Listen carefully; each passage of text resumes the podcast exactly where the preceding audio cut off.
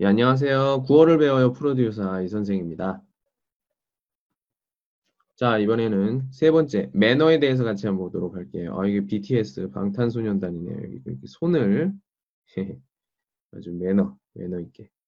아, 쉽지가 않은데. 예. 자. 그래요. 아까 어제 얘기를 했던 것처럼, 어제 얘기를 했던 것처럼, 지금 신디가 좀 화가 났어요. 화가 나면서, 예, 한바탕 했어요. 한바탕이라는 게 싸웠다는 얘기죠. 싸웠다고 해야 되나요? 음, 그건 아니고. 예.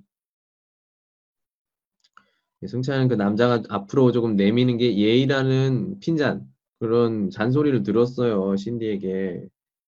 아니, 뭐, 왜 화를 내는 거예요? 네, 커플 사진 했지만 뭐 남자 여자 같이 찍은 거 뭐 커플 사진으로 뭐 할- 해볼 수도 있겠죠. 자 그렇게 하면서 승찬이 뭐라고 했을까요? 예, 얼굴이 작다. 위티로. 아, 진짜 작은 것 같아요. 같이 보시죠. 매너예요, 이런 건. 완전 기본적인.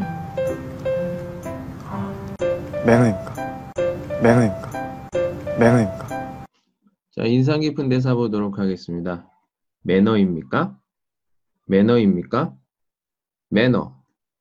자 여기서 매너는 영어 단어의 M-A-N-N-E-R 매너를 얘기해요. 여기서 매너는 어떤 뭐 일의 방식이나 태도나 이런 것들 나타내지만 여기서는 어떤 문화에서의 예의를 얘기해요. 예, 에티켓 뭐 이렇게 얘기할 수도 있고요. 이건 명사죠. 그래서 입니까? 이렇게 된 거예요. 예, 매너입니까? 어, 승찬은 그런 걸 몰랐던 것 같아요. 예, 모를 수도 있죠. 예, 모태 솔로니까. 예, 오늘 여기까지. 안녕.